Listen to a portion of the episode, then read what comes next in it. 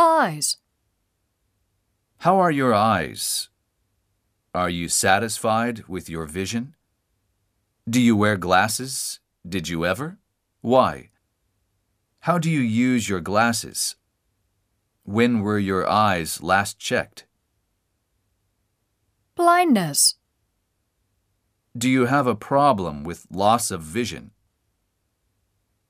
Blurring. Do you have a problem with blurring or double vision?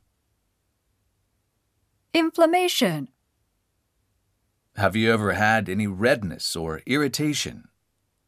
Have you ever had any discharge? Have you ever had any excess tearing?